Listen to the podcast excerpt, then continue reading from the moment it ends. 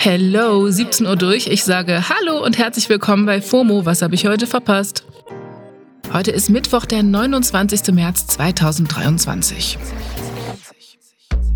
Mein Name ist Jasmin Polat und ich bin nur für euch im Internet gewesen. Ich mache das nicht für mich oder weil ich süchtig bin oder so. Heute geht es um unsportliche Business Moves und Twitter-VIPs. Wir geben euch drei Takeaways vom Koalitionsausschuss und alles zum Gerichtsverfahren gegen Gwyneth Paltrow. This episode is brought to you by Shopify. Forget the frustration of picking commerce platforms when you switch your business to Shopify, the global commerce platform that supercharges your selling wherever you sell. With Shopify, you'll harness the same intuitive features, trusted apps, and powerful analytics used by the world's leading brands. Sign up today for your $1 per month trial period at shopify.com slash tech, all lowercase. That's shopify.com slash tech. Auf geht's in die sogenannten Timelines. Hier kommt der ultimativ schnelle Timeline Recap. Adidas wollte gegen das Logo der Black Lives Matter Bewegung vorgehen. Im Logo von Black Lives Matter sind unter anderem drei lange gelbe Streifen zu sehen und Adidas war so, nee, das ist zu ähnlich an unseren drei Streifen dran. Wir verwenden die schon seit 1952. Das dürft ihr nicht als Logo oder Marke eintragen in den USA. Forget it. Also ist Adidas zum Patentamt in den USA und hat einen Antrag dagegen eingereicht. Tja, was soll man sagen, außer unsportlicher Move. Aber eine Sprecherin von Adidas hat schon angekündigt, dass sie den Widerspruch jetzt doch zurückziehen wollen.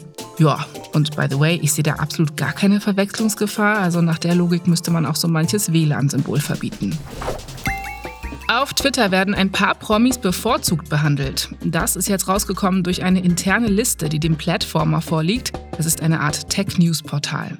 35 Accounts stehen auf dieser Liste und die werden von Twitter offenbar prominenter ausgespielt und öfter angezeigt. So, und wer ist da so drauf auf der Liste? Unter anderem US-Präsident Joe Biden, der konservative Autor Ben Shapiro, der YouTuber Mr. Beast, Basketball-Superstar LeBron James, aber natürlich auch, klar, der Chefe selbst, Elon Musk. Alles muss man selbst machen, sogar die Likes einsammeln. Amsterdam hat die Schnute voll von Partytouristen, offenbar speziell von britischen. Deswegen hat die Stadt auch einfach mal eine Online-Kampagne gestartet und die trägt den charmanten Titel Stay Away. Quintessenz der Kampagne ist so ungefähr, junge Männer aus UK, die einfach nur ein Partywochenende in Amsterdam verbringen wollen, sollen bitte einfach wegbleiben. Das Krasse ist, die Stay Away-Kampagne ploppt auf, sobald jemand in Großbritannien so Begriffe googelt wie Junggesellenabschied Amsterdam oder billiges Hotel und so weiter. Dann kommen zum Beispiel so Videos, die über Risiken und Folgen von übermäßigem Alkohol- und Drogenkonsum aufklären. Ja, die Realität ist doch für viele ein Downer. Ich könnte mir vorstellen, dass das funktioniert. Das war der ultimativ schnelle Timeline Recap. Kommen wir zum nächsten Thema. Der COA-Ausschuss ist endlich vorbei. Die Regierung hat in den letzten Tagen verhandelt und diskutiert bis zum Get-No. Und jetzt haben sie die Ergebnisse präsentiert. Und die werden auf Social Media stark kritisiert, vor allem was den Bereich Klimaschutz betrifft. Man muss dazu sagen, die Verhandlungen standen ohnehin alles andere als unter einem guten Stern. Also die Ampelregierung gilt als ziemlich zerstritten. Letzte Woche haben wir euch hier bei FOMO erzählt, dass Wirtschaftsminister Habeck den Verdacht in den Raum gestellt hat, dass jemand aus den anderen Parteien einen Gesetzesentwurf an die Bild geleakt haben muss, um den direkt vorab torpedieren zu können. Also, Vertrauensbasis sieht anders aus, verhandelt werden musste trotzdem und nach 30 Stunden endet dann auch der längste Koalitionsausschuss. Wir haben euch hier mal drei Takeaways davon rausgesucht. Erstens, das Klimaschutzgesetz soll umgebaut werden. Und zwar so, dass nicht mehr pro Sektor, also Energie oder Verkehr und so weiter, sondern insgesamt drauf geguckt wird. Das entlastet vor allem den Verkehrsminister Wissing von der FDP. Der hat das CO2-Limit nämlich schon zweimal überschritten, der Schlingel. Zweitens, geplante Autobahnen sollen schneller erlaubt und gebaut werden. Und drittens, das umstrittene neue Gesetz rund um Öl- und Gasheizungen wird entschärft. Ja, Kritik an den Plänen kommt vor allem von Sozial- und Umweltverbänden, vom Naturschutzbund, von Greenpeace und vielen mehr. Die Grünen zeigten sich jetzt auch nicht überglücklich, aber schon auch zufrieden mit den Ergebnissen. Die FDP hingegen scheint regelrecht poetisch drauf zu sein. Da kamen richtige Twitter-Perlen zustande. Die könnte man sich auch als Wandtattoo in die Küche hängen. Christian Lindner twittert nach dem Ausschuss.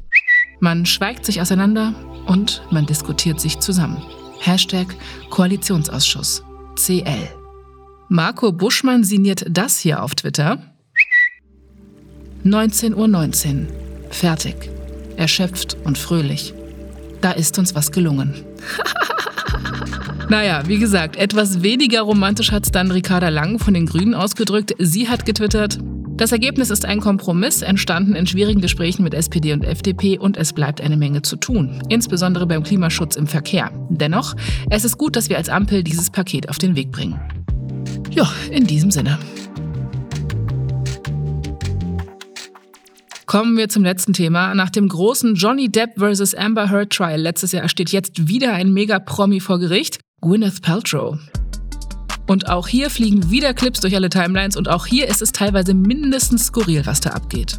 Das habt ihr auch safe mitbekommen, aber wir rollen den Fall für euch nochmal von vorne auf, damit ihr mitkommt in diesem, ja, für mich Richterin Barbara Salisch-artigen Gerichtsverfahren. Von weirden Fragetechniken der AnwältInnen bis hin zu unsensiblen Statements war da nämlich alles dabei. Also, Gwyneth Paltrow wird von Terry Sanderson auf über 300.000 Dollar verklagt. Sanderson ist Mitte 70, war früher Optiker, mittlerweile ist er im Ruhestand und er wirft Gwyneth vor, auf einer Skipiste in Utah in ihn reingefahren zu sein. Das soll bei ihm ein dauerhaftes Schädel-Hirntrauma verursacht haben. Sanderson wirft Paltrow vor, ich zitiere, außer Kontrolle auf der Piste gefahren zu sein. Dadurch sollen ihm vier Rippen gebrochen sein und er sagt, er habe dauerhafte Hirnschäden erlitten. Seiner Ansicht nach ist Gwyneth rücksichtslos gefahren und habe ihn dann sogar ohnmächtig auf der Piste liegen gelassen. Also er sagt, sie hätte quasi Fahrerflucht begangen, Skiflucht. Gwyneth hat daraufhin Gegenklage erhoben. Sie behauptet, Sanderson sei auf der Piste in sie hineingefahren und er hätte den Unfall verursacht. Sie dachte in dem Moment sogar erst an einen Übergriff. There was a body pressing against me and there was a very strange grunting noise. So my brain was trying to make sense of what was happening. I thought, am I is this a practical joke? Is someone like doing something perverted? This is really really strange. Daraufhin fragt die Anwältin von Sanderson dann, And that's when you were furious and said you skied directly into my effing back at the top of your lungs. Yes, I did. Okay. I apologize for my bad language. In ihrer Gegenklage verlangt sie einen Dollar Schadensersatz, ja, kein Scheiß, und die Anwaltskosten vom Kläger. Das werten jetzt viele als symbolische Geste, die zeigen soll, dass es Gwyneth hier um ihren Ruf geht, der kaputt geht, nicht der vom Sanderson. Die Anwälte von Gwyneth behaupten, die Anklage sei nur ein Versuch, um richtig viel Kohle von ihr rauszuschlagen und dass sein schlechter Gesundheitszustand auf sein Alter zurückzuführen sei und eben nicht auf den Unfall.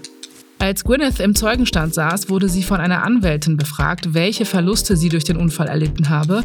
Und ihre Antwort, also die von Gwyneth, ist unglaublich. Hört mal. Well, I lost half a day of skiing. Ja, Thoughts and Prayers. Einen halben Tag Skifahren hat sie verloren. Nee, also im Ernst, es ist schon mindestens tone deaf von ihr. Vor allem, wenn man sich ansieht, was der Kläger, also was Sanderson, für Nachwirkungen davon getragen haben soll. Während der Aussage hat Sanderson immer wieder mit Tränen gekämpft und hatte offensichtlich Probleme, sich zu konzentrieren. Diese Konzentrationsschwierigkeiten sollen auch Nachwirkungen von seiner schweren Verletzung sein, so sagt zumindest sein Anwaltsteam. Und ein Zeuge bestätigt übrigens die Version von Sanderson, also dass Gwyneth ihn angefahren hat. Das Team von Gwyneth plant jetzt medizinische ExpertInnen zu befragen, die die Anklage widerlegen sollen. Anfang nächster Woche sollen dann noch die Kinder von Gwyneth, weitere MedizinerInnen und ihr Skilehrer aussagen. Wir bleiben dem Verfahren mal auf den Fersen. Das war's für heute mit FOMO. Wir hören uns morgen wieder hier auf Spotify. Sagt mal ehrlich, findet ihr die Aussage von Gwyneth auch so panne wie ich? Dann schreibt doch gerne mal eine Mail an fomo@spotify.com. FOMO ist eine Produktion von Spotify Studios in Zusammenarbeit mit ACB Stories. Ciao!